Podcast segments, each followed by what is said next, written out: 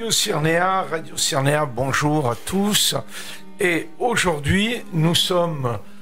Frère Thierry, tu peux nous présenter l'invité On a la grande joie de recevoir Monsieur Asselineau, qui est un personnage respectable, qui a fréquenté les cabinets ministériels, mais avant a fait HEC, l'ENA, et qui s'est frotté, disons, au monde politique. Le thème retenu aujourd'hui, puisque vous êtes aussi un juriste, vous avez des bonnes connaissances du droit et des institutions, du droit constitutionnel,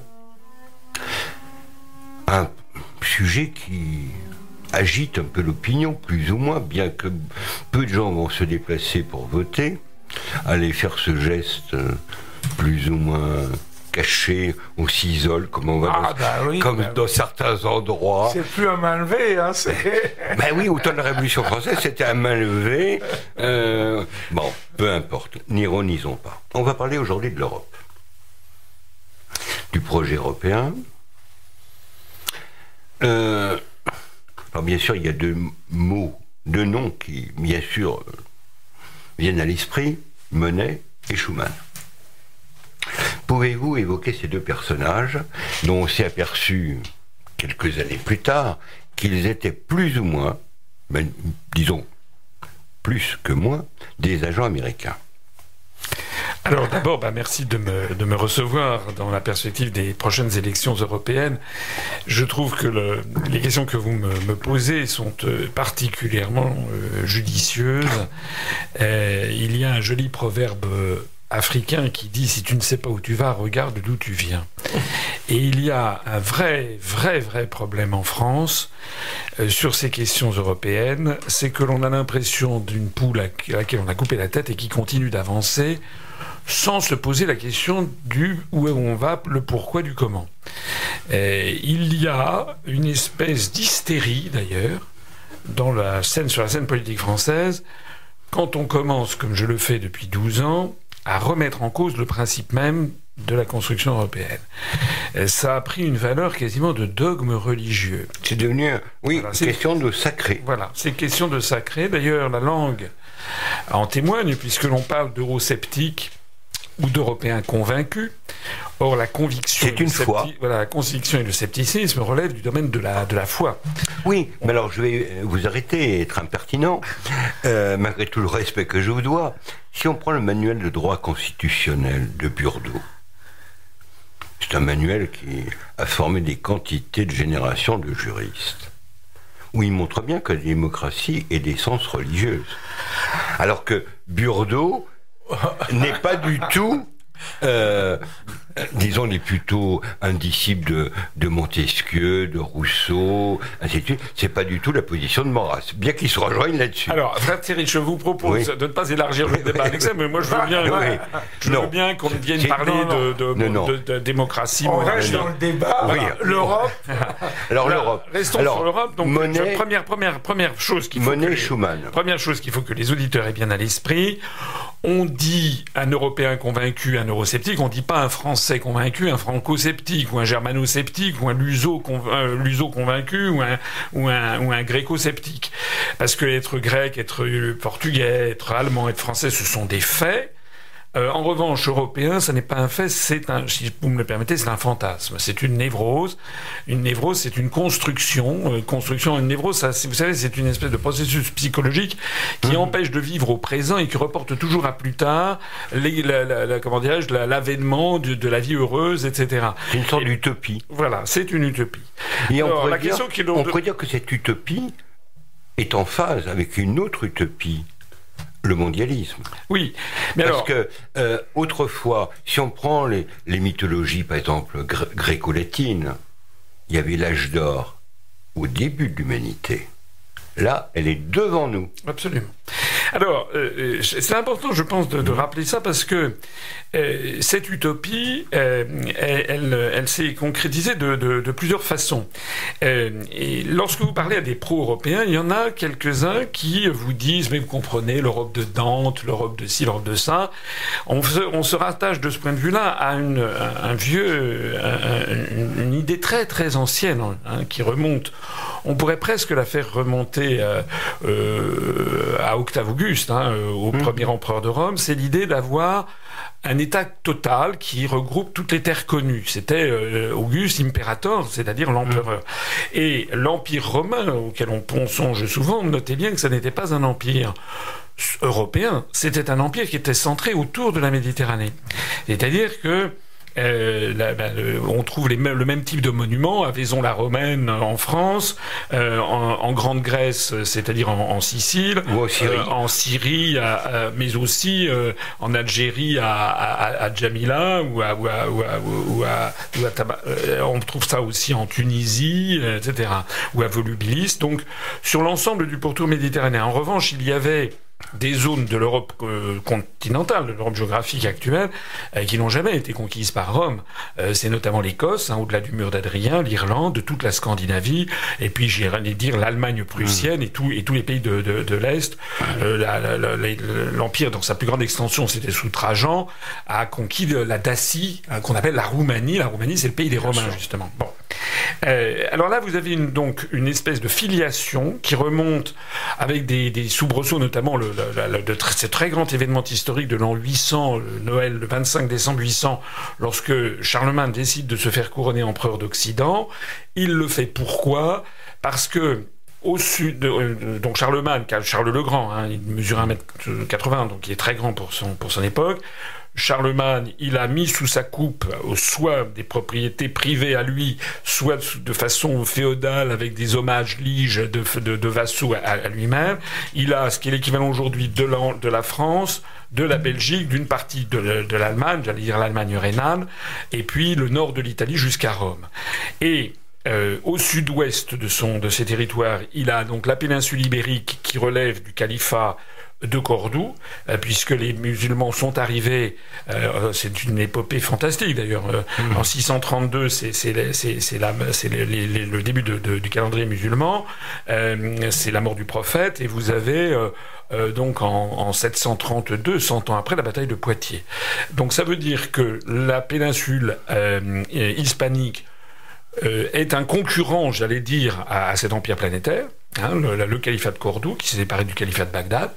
Et euh, au sud-est, vous avez ce qui est aujourd'hui, euh, enfin ce qui était naguère la, la Yougoslavie, euh, aujourd'hui la Slovénie, la Croatie, etc., qui elle relève de Byzance, de l'Empire byzantin, qui est, qui est, comme vous le savez, la, la, deuxième Rome, qui a été, qui est le, le prolongement de l'Empire romain, qui va durer jusqu'en 1453. Et donc, Charlemagne décide de relever cette espèce de fantasme d'empire universel. Ça tombe bien parce qu'il a le pape qui est sous son autorité, Léon III, et il y a une espèce d'accord diplomatique et politique entre Charlemagne et Léon III. Euh, le Charlemagne va à Rome, se fait sacré empereur d'Occident. Euh, donc il relève le mythe de l'empire universel. Tout le monde y trouve son compte. Léon III, il assure la primauté du spirituel, puisque c'est lui qui couronne euh, l'empereur dont il relève en fait pour sa sécurité. Quant à Charlemagne, lui, il, voit dans cette onction euh, divine une justification à son pouvoir temporel. Donc, euh, euh, c'est, j'en cite parce que très souvent, regardez, aujourd'hui, on accorde le prix Charlemagne au grand européen de l'année. On sait plus ce que c'est. Voilà, Charlemagne, ça a été donné récemment à, Macron, hein, qui a eu le prix Charlemagne. Pourquoi pas Mais on, a eu, on a donné le prix Charlemagne aussi à Bill Clinton. Hein, on en pourra en reparler si on, si on a un petit peu de, de temps. Alors, ça, c'est toute une filiation. Juste une parenthèse pour la Corse. Oui. C'est à ce moment-là qu'on devient État du Vatican parce qu'on dépendait de Charlemagne. absolument. voilà. voilà c'est le côté corse. Euh, bravo. Qui ressort. Bravo. Alors, euh, notez bien que cette double filiation spirituelle et temporelle, on va la retrouver jusqu'au XXe siècle. Et après la Seconde Guerre mondiale, après la Seconde Guerre mondiale, enfin, je suis euh, parfois on est un peu, euh, mhm. on se sent un peu bête de rappeler des évidences, mais je le fais quand même parce que parfois les gens l'ont oublié. Le fait générateur, c'est euh, de la construction européenne actuelle, même si on peut remonter les prémices avec le discours du Victor mhm. Hugo en 1849 sur les États-Unis d'Europe, avec le plan Koudonov-Kalergi au début du XXe siècle, avec également le pacte Briand-Kellogg's, etc. Mais le fait générateur, c'est dans les années 30, une oligarchie financière qui essaie de faire apparaître un grand marché. Et le projet hitlérien, je suis désolé de le dire, je sais que ça va soulever des tempêtes, mais c'est quand même la vérité historique absolue, c'est que le projet hitlérien n'était pas de, de, mettre toute l'Europe, que toute l'Europe devienne le Grand Reich. Non, le Grand Reich allemand, c'était une chose, mais le projet hitlérien, c'était Das Neue Europa, la nouvelle Europe, et une Europe qui serait, il y a eu des expositions en France en 1941-1942, qui montraient un grand marché unique avec des trains sans frontières, les échanges, etc. Et la France était cantonnée à perdre son industrie et à être une puissance agricole et une puissance de tourisme qui euh, était dans cette Europe où il y aurait une répartition des rôles.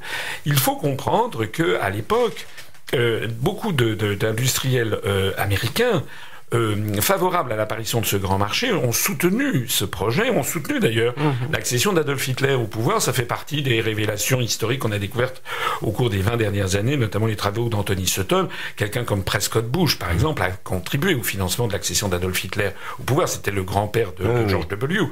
on a eu également des gens comme Henry Ford qui est allé euh, euh, en Allemagne qui a été décoré de la plus haute distinction nazie. Mais il avait même, disons, une sympathie idéologique. Voilà. Bon. Il y avait aussi Édouard VIII. Bon. Alors, après la Seconde Guerre mondiale, lorsque le truc s'effondre, lorsque l'Allemagne nazie s'effondre, euh, les Américains, vous rappelez-vous, hein, donc en 43 conférences de Téhéran avec Roosevelt, Staline, Churchill. C'est là que sont jetées les premières bases euh, de la partition de l'Europe d'après-guerre. Confirmé l'année suivante, en 1944, à la conférence de Yalta, toujours avec les mêmes Roosevelt, Staline, Churchill, et confirmé de nouveau en 1945 avec la conférence de Potsdam, alors ça, c'était en juillet 45, je crois. Euh, entre-temps, Roosevelt est mort le 12 avril 45, donc cette fois-ci, c'est Truman, toujours Staline euh, et euh, Churchill, je crois, que ce soit la non, je crois que c'était Churchill. Dans les trois cas, d'ailleurs, De Gaulle a été tenu à l'écart. Et c'est peut-être pour ça aussi que De Gaulle s'était opposé euh, aux prémices de l'Europe Absolument, parce que ce qui s'est passé euh, dans ces années décisives, c'est que les Américains ont repris le projet de nouvelle Europe hitlérienne, mais en en évacuant évidemment les aspects euh, euh, certains aspects idéologiques, notamment la suprématie raciale, l'antisémitisme, etc., etc. Donc en, en toilettant ça, mais en, en gardant le canevas, j'allais dire, économique et financier, l'idée d'un grand marché, etc. Et puis ils ont placé ça sous l'autorité anglo-saxonne, puisque c'était ces conférences de Téhéran et Yalta et mmh. Potsdam ont eu pour euh, conséquence de partager l'Europe en deux. Il y avait l'Europe qui était placée sous l'autorité de Staline, et toute l'Europe de l'Est, et l'Europe de l'Ouest qui était placée sous l'autorité des anglo-saxons. Voilà. Et c'est pour ça aussi que De Gaulle était plus que réticent à l'intégration de l'Angleterre. Voilà, parce que De Gaulle avait compris que, euh, en fait, cette, idée européenne n'était pas une idée européenne en fait. C'était une idée euh, de, russe d'un côté et américaine de l'autre.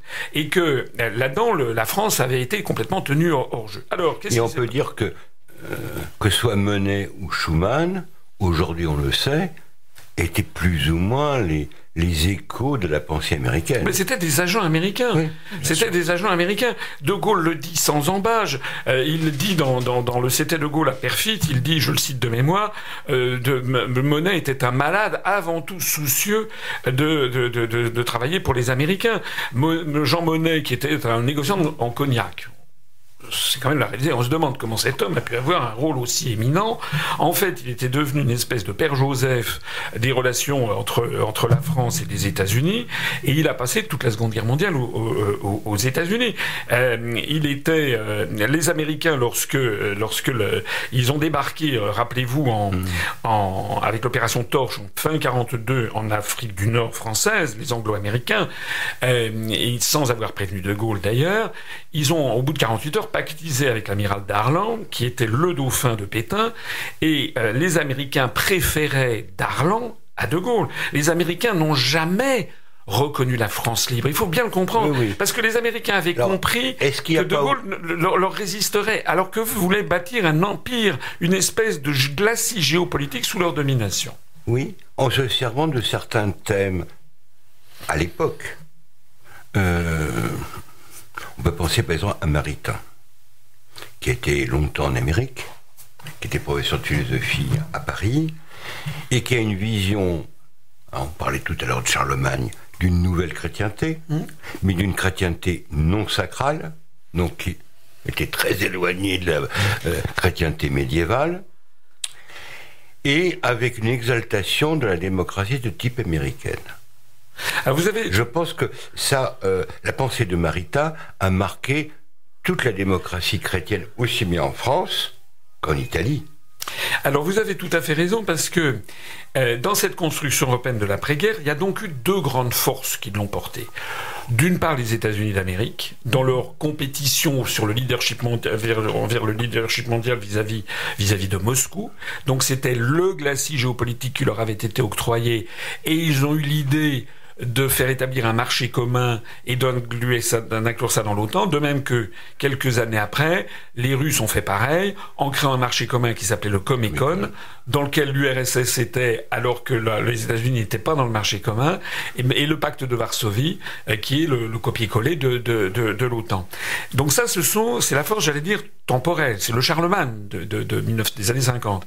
Et puis, il y a le Léon III des années 50, c'est-à-dire que la deuxième grande force a été le Vatican. Vous avez raison, la construction européenne s'est beaucoup appuyée sur la démocratie chrétienne, et notamment sur Pie XII. Pie XII, le pape Pie XII, était euh, absolument convaincu qu'il y avait un risque majeur de triomphe du communisme dans le monde, et donc le Vatican faisait cause commune avec les États-Unis à l'époque pour promouvoir cette construction européenne. Il faudrait être peut-être plus nuancé que ça, parce que euh, dans les textes de Pie XII, comme d'ailleurs, c'est surprenant sous la plume de Jean-Paul II, euh, mémoire et identité, il y a une exaltation des valeurs de la nation.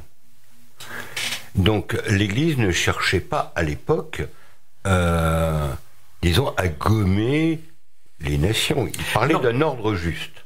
Alors, c'est exact, mais on peut quand même dire que dans les années... D'ailleurs, le drapeau européen euh, que nous avons, le drapeau bleu aux étoiles d'or, c'est un secret, c'est un semi-secret. les douze étoiles de Marie. Oui, et c'est oui, par les Européens. Mais, à l'époque, il faut voir aussi euh, que ce soit en Italie ou en France, même une bonne partie des communistes fréquentaient l'Église. Oui, c'est vrai. Hein, on n'est pas à la situation actuelle où, le, catholicisme représente 1% en France. Oui, oui. Hein? Mais ce que je veux dire par là, c'est que mmh. On est dans des années. Euh, la, naissance du drapeau européen, c'est 53-55, du drapeau qui d'abord à l'origine est le Conseil de l'Europe, euh, et c'est la même, c'est exactement au même moment. Vous savez que le Pie XII, c'était, on parle beaucoup de de, de l'hyperdu de Pie XII, de son, de son, comment dirais-je, de sa dévotion à la Sainte Vierge, euh, en novembre 54, il, il, il, prononce le, dernier dogme en date hein, de l'Église catholique, qui est le dogme de l'Assomption de la Vierge.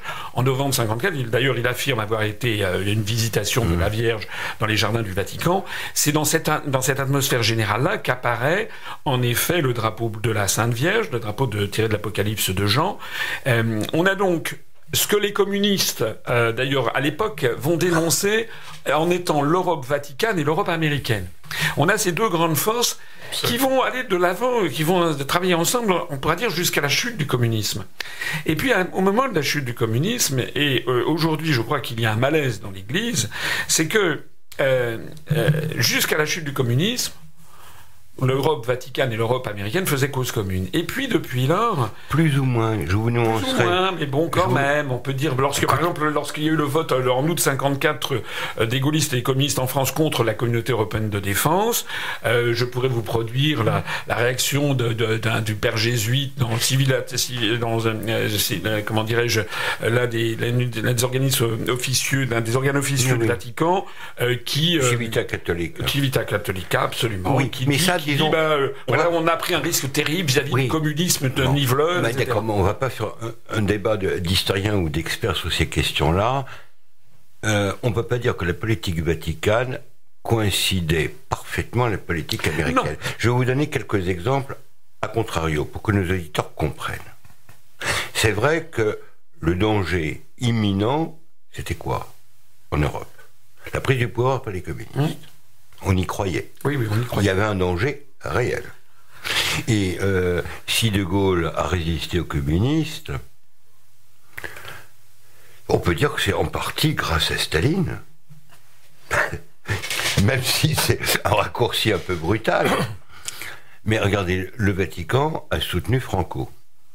on ne peut pas dire que euh, l'Amérique, même s'il a toujours eu des relations diplomatiques avec Franco, c'était le modèle.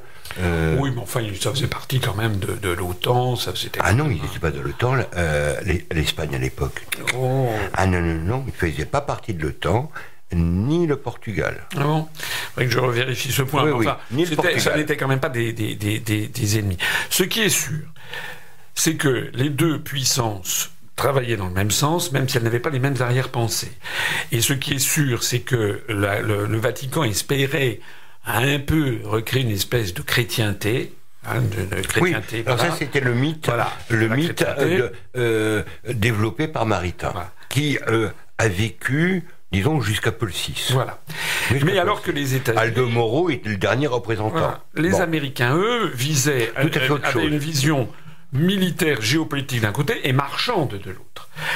Après l'effondrement du communisme, les deux visions se sont séparées en réalité. Et alors il y en a accessoirement, si l'on peut dire, le, Vatican euh, n'est plus que l'ombre de ce qu'il fut dans son, dans son influence sur l'Europe occidentale, n'a pas disparu complètement. Euh, J'aurais mmh. tendance à penser que les valeurs chrétiennes se sont laïcisées. Elles imbibent la société française, mais c'est vrai que les églises se sont, sont, se sont, euh, sont désertées. Et euh, euh, maintenant, le, le, Vatican se retrouve dans une situation qui est un peu, qui ne sait plus très bien où il est, puisque euh, il continue officiellement à être pour l'Europe. Euh, euh, le cardinal Ratzinger a pris le, nom de Benoît XVI, parce que Benoît est le saint patron de, l'Europe.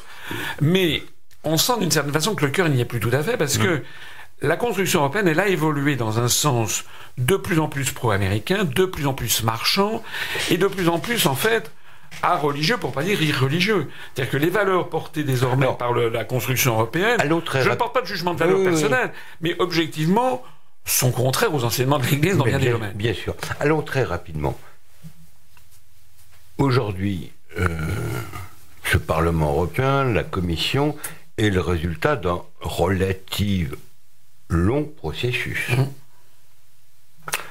Essayez d'évoquer les grandes étapes. Alors moi, ce que je, ce, que je, ce, que je comprends de la situation, c'est que donc on part des années 50 on a une France qui se relève de ça, de la guerre.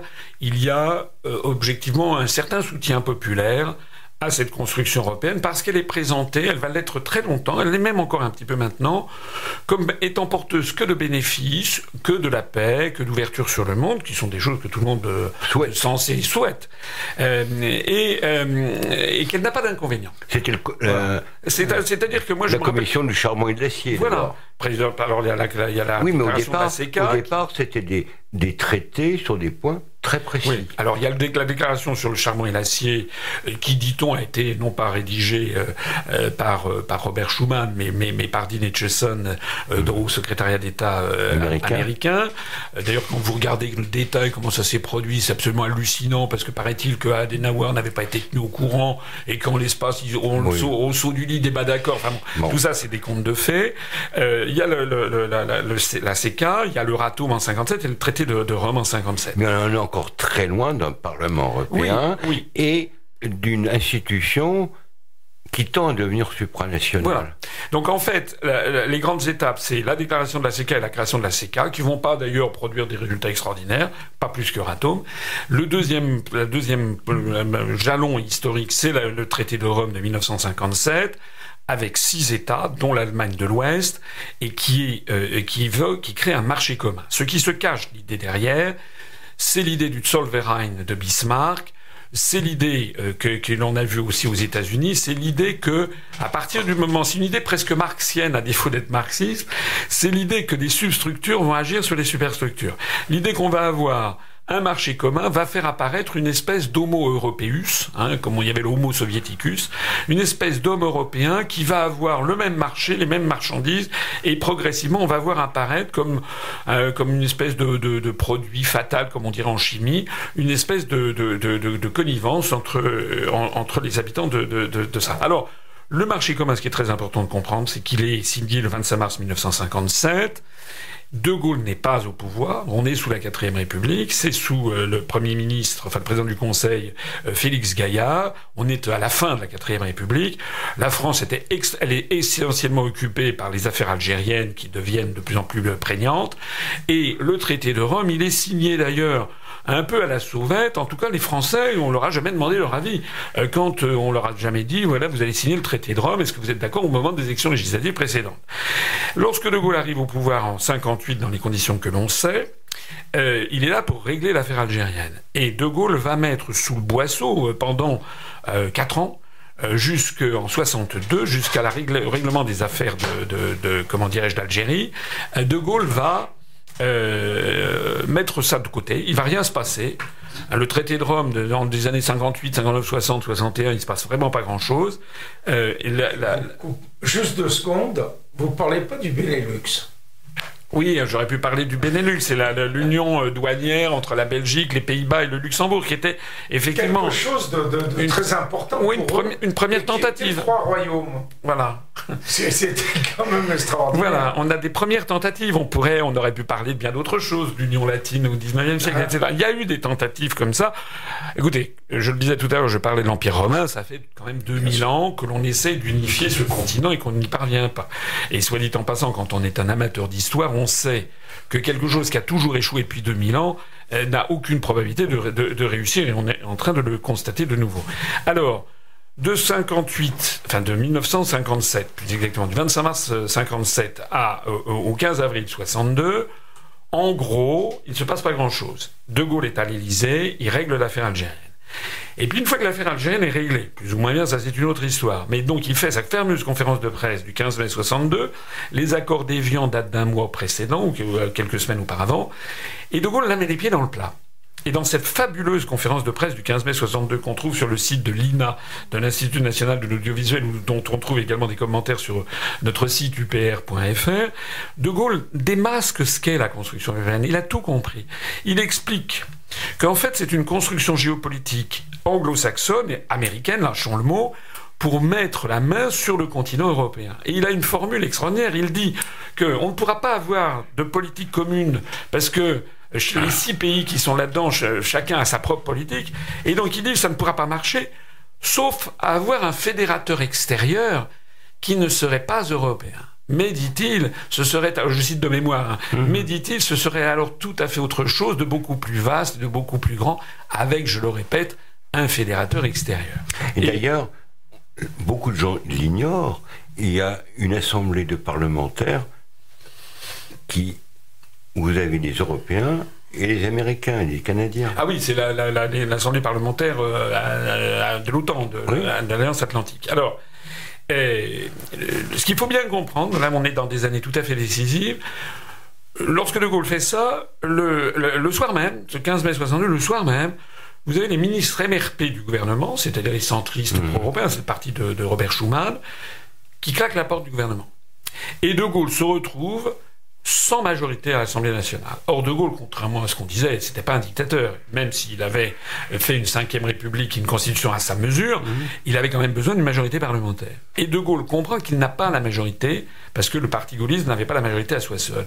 De Gaulle comprend donc qu'il a compris que la construction européenne était une machination américaine, pour dominer le, vieux continent, mais il a compris aussi qu'il n'a pas les moyens politiques de s'en sortir. Et alors il va essayer de subvertir le projet, puisqu'il n'a pas l'impossibilité de, de, dénoncer cette affaire. Contre mauvaise fortune, bon cœur, il va y rester, d'autant plus qu'à l'époque, il n'y a pratiquement rien qui a été fait. Et il va essayer d'orienter le marché commun dans le sens de la France. il va faire quoi? D'abord, il va réduire, il va il faut faire une politique, il va choisir la politique agricole commune. Et il va faire payer la rénovation de l'agriculture française par l'Allemagne. Parce que chaque pays va mmh. donner de l'argent à la Commission, la Commission va redonner de l'argent, et à l'époque, la France, elle donne moins qu'elle ne reçoit, donc elle est largement bénéficiaire. C'est important de rappeler ça parce que beaucoup d'agriculteurs, à notre époque encore, gardent le souvenir que ben, bon, les réglementations européennes c'est terrible, les traités européens poussent à une agriculture hyper extensive, etc. Donc ils rejettent massivement l'Europe, mais, mais ils ont gardé quand même le souvenir que l'Europe les favorise parce qu'elle leur donne de l'argent.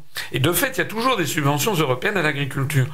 Sauf que depuis De Gaulle, ça a complètement changé, puisque du temps de De Gaulle, on recevait beaucoup plus d'argent qu'on en donnait, alors que maintenant c'est l'inverse. On donne beaucoup plus d'argent à la construction européenne que l'on en reçoit. C'est-à-dire que si l'on en sort demain, les subventions aux agriculteurs, on pourra très largement les financer, sauf que au lieu de passer par Bruxelles, de prendre des mois et de se ramasser le drapeau bleu aux étoiles d'or au passage, ça sera des subventions directement de la République française à ces agriculteurs. Donc on pourrait dire que De Gaulle était rétif à ce projet pan-européen. Absolument. Et que peut-être, c'est une hypothèse, mais qui a certainement une, une vraisemblance, que 68 est peut-être la première révolution de couleur. Ah oui, ça c'est tout à fait exact. Alors, je voudrais, euh, pour hmm. bien clarifier l'esprit des gens et des auditeurs, De Gaulle a compris qu'il ne pouvait pas en sortir. Il a rêvé à ce moment-là de la France comme une troisième voie. C'est quelque chose qui l'aura poursuivi, même dans ses histoires de participation des travailleurs en matière économique. Ou le fameux discours de voilà, Il voulait être une troisième fois entre l'ultralibéralisme américain et le soviétisme. Il pensait que la France, c'était son hmm. rôle. Et il pensait que la France pourrait redevenir la France du grand siècle. Vous savez, Le Canard enchaîné le, le caricaturait sous la hmm. forme de, de, de, Louis XIV. Il avait demandé à Malraux de remettre plein d'argent dans Versailles, parce que Versailles, à la fin des années 50, c'était la catastrophe. C'est la Ve République qui a commencé à réhabiliter mmh. le château de Versailles, etc.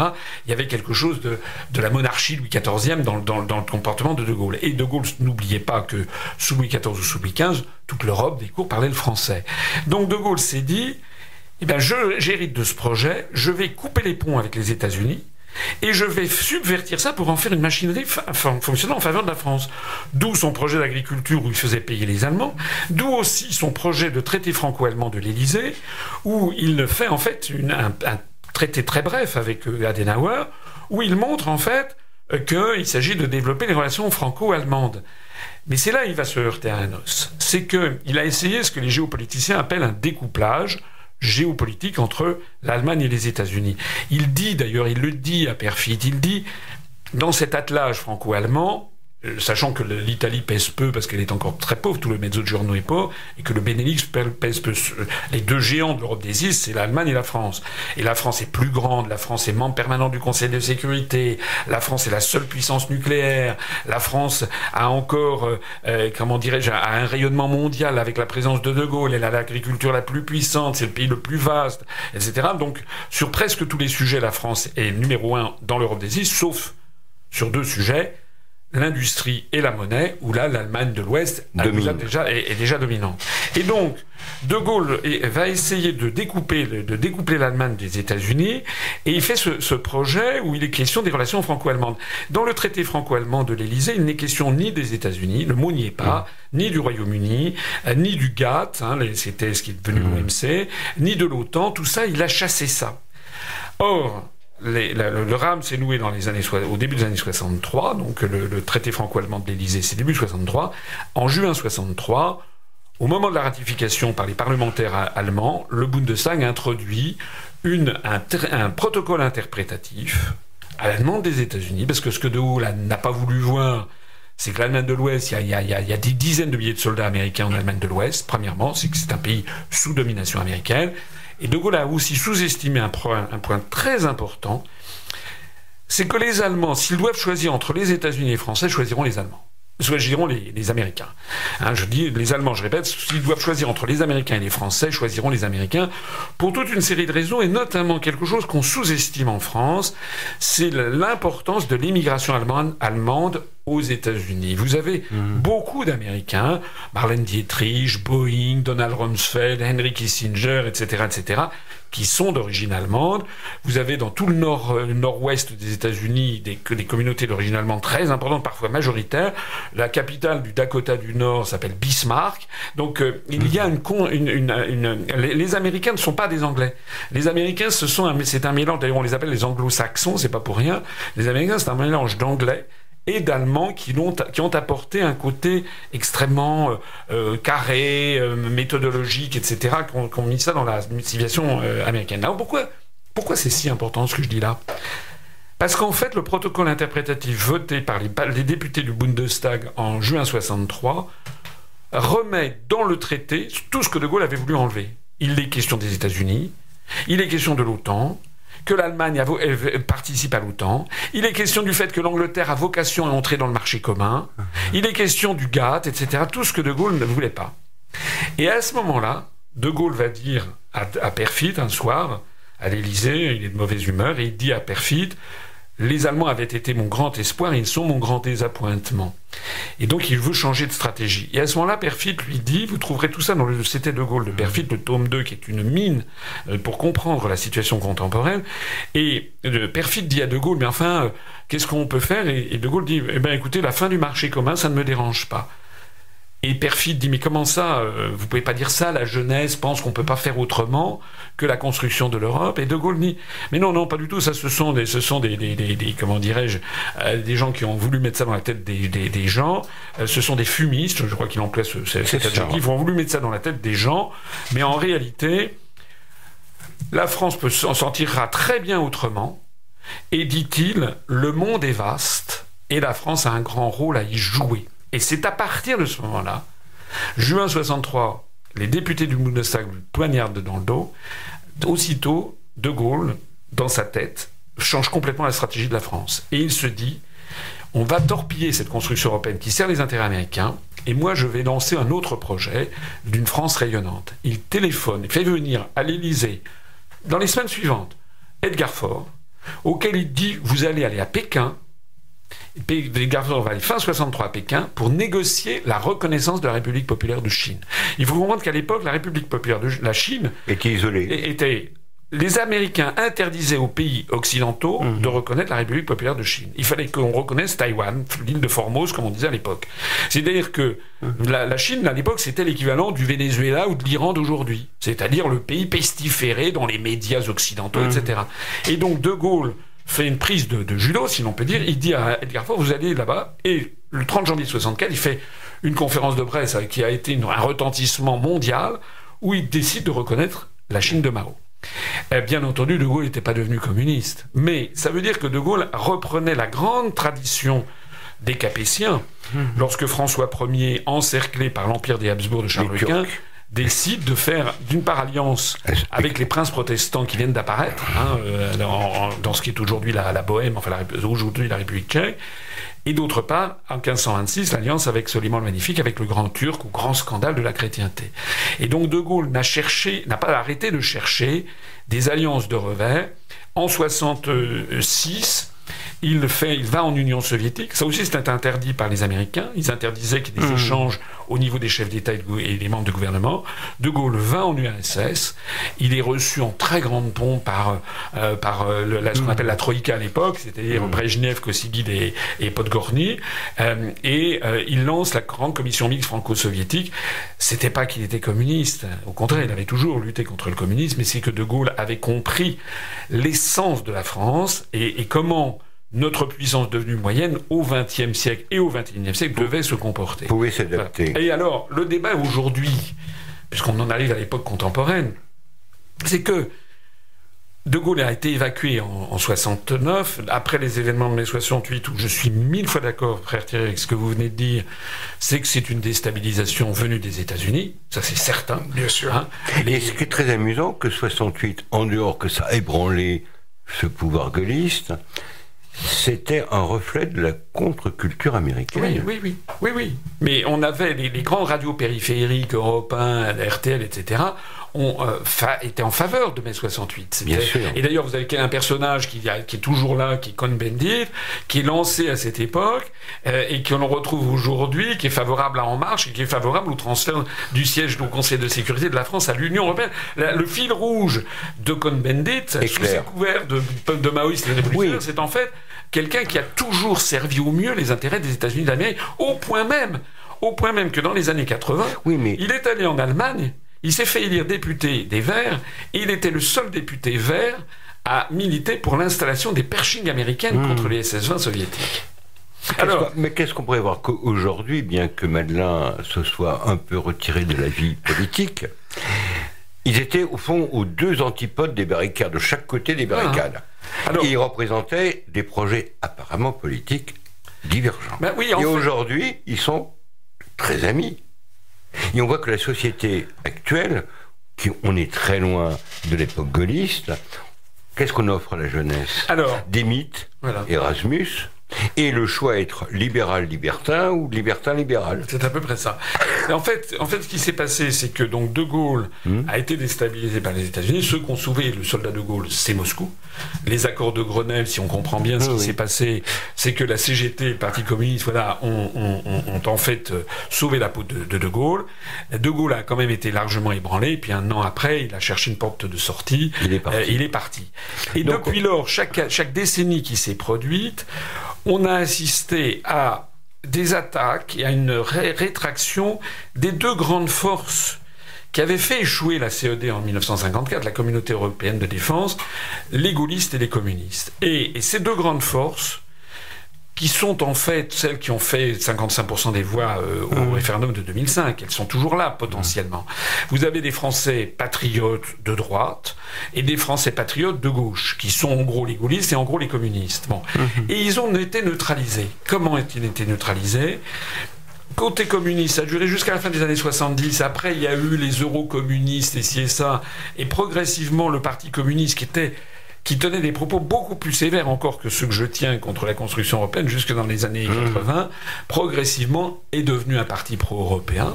Et côté, euh, côté droite, ben le, grand criminel, si on peut dire, en l'espèce, c'est Jacques Chirac. C'est-à-dire que Chirac a, vendu le, la, il, a, il, a, transformé le parti gaulliste en un parti euh, européiste, euh, fédéraliste, et il a laissé la jachère pour le Front National qui s'en est en, en partie emparé. C'est ça qui est important que les gens ne se sont pas rendus compte. On parlait de l'Europe des nations, et aujourd'hui on est arrivé à une Europe supranationale. Ça, c'est Maastricht. Ça, c'est le traité de Maastricht. Alors, qu'est-ce qu'on voit? Supériorité du droit européen sur le droit national. Euh, d'après vous, quelles sont les conséquences négatives de l'Europe, de l'Europe moderne? Euh, je pense que ce serait plus facile si vous m'aviez posé la question quelles sont les conséquences positives, parce que je n'en vois aucune. je ne vois aucune conséquence positive. Et évoquer euh, On est, on est, on est lancé, on est lancé dans une procédure d'Europe fédérale qui ne dit pas son nom et qui, euh, en fait, est la négation même de la démocratie en France. Désormais. Alors, parlez par exemple de la Commission européenne. Hum. En quoi est-elle démocratique ou antidémocratique? Ah, D'abord, d'abord, euh, d'abord, elle n'est pas démocratique en ce sens que personne n'a été élu. Bon, déjà, ce sont des fonctionnaires qui sont nommés. Donc déjà, c'est premier, la première chose. Mais il y a une deuxième chose qui est plus grave encore, c'est qu'il n'y a pas de peuple européen. Il y a pas, c'est tout le problème de la construction européenne. C'est que c'est une construction artificielle et artificieuse. C'est-à-dire que pourquoi est-ce que nous devrions partager notre avenir? Je vais vous poser une question. Les Hongrois. Oui les Italiens, on pourrait les classer dans les eurosceptiques. Oui. Aujourd'hui, le gouvernement d'aujourd'hui, oui. Euh, ces deux gouvernements ont une certaine sens de leur patrie, mm, mm. de leur culture, de leur identité, qu'ils sont prêts à défendre. Mais pour autant, ils ne remettent pas en cause la structure européenne. Comment expliquez-vous ce paradoxe? J'explique ça parce que euh, il y a euh, une, liberté de parole et d'expression différenciée selon les pays d'Europe. Mhm. Euh, je pense, enfin c'est mes idées personnelles hein, que je vous livre, je pense que les pays euh, de tradition catholique romaine, ce qui, est, ce qui est le cas de l'Italie, ce qui est le cas de la France, de, l'Espagne, du Portugal, sont des pays fondamentalement de dogme, des pays dogmatiques. En plus, ils ont été conquis par Rome, donc il y a une espèce de sacralisation du pouvoir. Et dans ces pays, on a vraiment euh, un comment dire un, je l'on disait au début de cet entretien une espèce d'hystérisation de du débat que nous tenons. Par le débat que nous tenons là en ce moment qui est un débat, je crois, de, qualité, qui est un débat, on n'est pas des, on n'est pas des, on n'est pas des, énervés, on, rappelle les phénomènes historiques. moi, je ne demande qu'une chose, c'est pouvoir en débattre avec les grands leaders des autres partis politiques. Ce débat, en fait, est interdit en France, dans tous les grands médias, depuis maintenant des décennies entières. Parce que soit vous êtes pour la construction européenne, soit vous êtes bon acheter ou chien. Alors, vous êtes, vous êtes, alors que dans le nord de l'Europe, plus vous montez dans le nord de l'Europe, plus vous avez affaire à des pays qui justement se sont rebellés à la Renaissance contre le magistère de Rome, sont devenus des pays protestants. Pas la Hongrie. Pas la Hongrie, c'est exact. Alors ce qui est amusant, que la Hongrie est très attachée à son identité. Et c'était un pays où le christianisme était en nette régression à l'époque communiste. Aujourd'hui, le, euh, le, chef du gouvernement est protestant. Euh, ce protestant, euh, dans la Constitution, fait référence à la Sainte Couronne comme symbole de la, de la nation. Et on, constate en Hongrie un retour à la pratique religieuse. Donc on, oui, alors, je pense, si, si, on veut faire une typologie des pays d'Europe, Là, je parlais plutôt de l'Europe occidentale. C'est-à-dire que les, moi, je parlais, par exemple, les pays en Scandinavie. Euh, vous avez cinq pays scandinaves. Euh, notez bien, donc c'est vraiment des pays très démocratiques. Il n'y a, pas, a pas de décorum, il n'y a pas de pompe pour, les, pour le mmh. gouvernement. Un ministre, il prend le métro, etc. Sur les cinq pays scandinaves, vous en avez deux, l'Islande et la Norvège, qui ont refusé l'Union européenne et l'euro. Vous en avez deux autres qui ont accepté l'Union européenne, mais qui ont refusé l'euro, c'est la Suède et le Danemark. Il n'y en a qu'un seul des cinq qui a accepté l'Union européenne et l'euro, c'est la Finlande, qui a une tradition historique de finlandisation. Donc, euh, euh l'Angleterre, c'est pas pour rien que l'Angleterre euh, veut sortir de, l'Union européenne, que les, les Britanniques vont sortir. C'est pas pour rien que 60% des Néerlandais ont voté non à la Constitution européenne après la France, etc. Euh, dans tous ces pays du nord de l'Europe, la parole est beaucoup plus libre. Dans les pays du sud de l'Europe, la parole n'est pas libre parce qu'on a cette espèce de, d'esprit de, dogme. Hein. Alors maintenant, les pays de l'Est, c'est encore autre chose parce que il, se trouve que hier j'étais à une soirée euh, à, l'opinion de par un, grand média français qui m'avait invité à une espèce de soirée. C'était le média L'Opinion. Et euh, j'ai rencontré un journaliste polonais, euh, justement, euh, qui me disait ce que j'avais déjà entendu de la bouche d'autres Polonais ou d'autres Hongrois. Ils n'ont pas quitté l'URSS pour retomber sur la même chose. Ce que j'allais vous sortir. Donc, dans les pays de mmh. l'Est européen, avec des nuances. Hein, Ils sont vaccinés contre. tout particulièrement la Pologne, la Hongrie, qui ont des fortes identités nationales, eh bien, sont vaccinés justement contre ça. Et euh, la République tchèque aussi d'ailleurs, parce que n'oubliez pas que c'est en mmh. la Prague qu'a commencé la guerre de 30 ans, c'est 118. Donc la, République tchèque, la Hongrie, la Pologne, qui d'ailleurs font partie du triangle de Visegrad, hein, euh, euh, ont une forte identité nationale. D'autant plus que les Hongrois, vous savez, c'est un peuple très particulier qui a une langue tout à fait spéciale fino, Voilà, Un peu comme les Basques. Voilà. on ne sait pas où les mettre. Voilà, on ne sait pas où mettre les, les, euh, la, Bulgarie, la Roumanie, c'est encore autre chose. Eux, c'est des pays où il y a traditionnellement une espèce de complicité entre, entre les mafias, le pouvoir. Enfin, tout ça, tout ça n'est pas, n'est pas très, très, très, euh, très sain. Euh, et puis la Bulgarie a une tradition de fidélité à la Russie qui remonte au 9e siècle. Vous savez que c'est un peuple qui a été slavisé. Bon, donc on a des histoires très, très différentes mais qui font que, euh, au jour d'aujourd'hui, euh, la construction européenne apparaît de plus en plus comme une camisole euh, et, comme quelque chose qui, tue la démocratie, aussi bien au Royaume-Uni qu'en Scandinavie, mais aussi dans les pays de l'Est.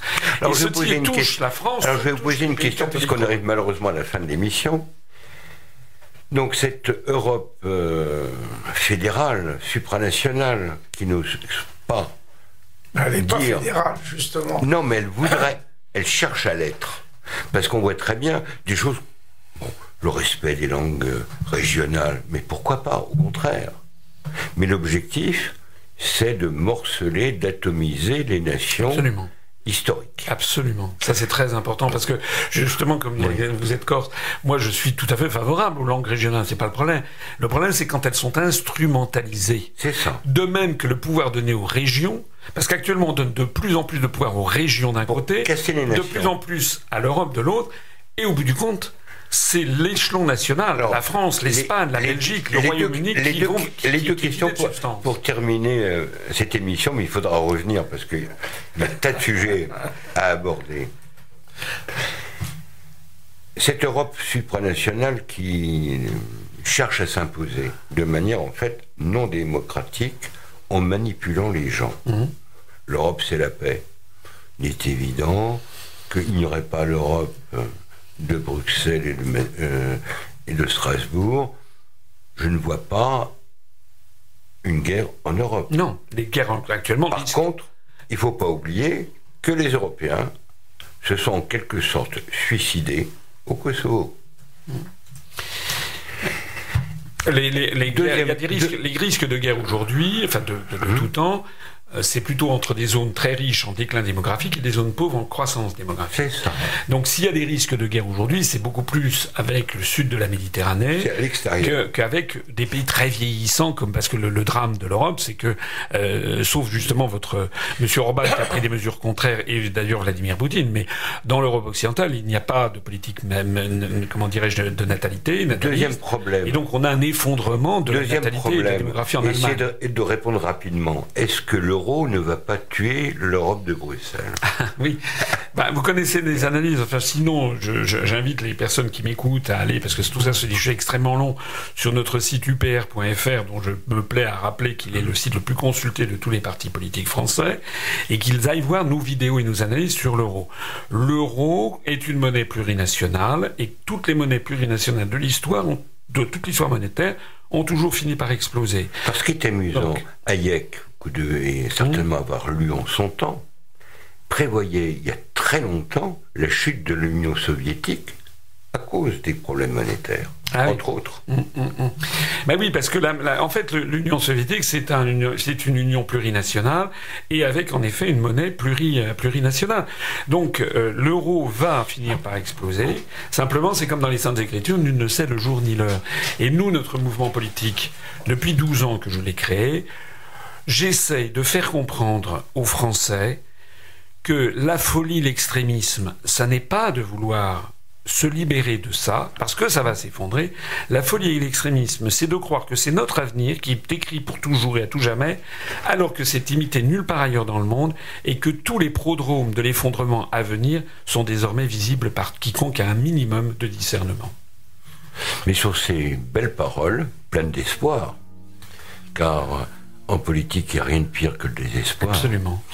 Euh, j'espère qu'on aura l'occasion de se revoir autour de ce même micro pour reprendre ces questions autour de l'Europe. Cette conversation d'ailleurs. Je reviens quand vous voulez. Avec plaisir. On va prendre plaisir. Radio Cyrnéa vous dit à bientôt.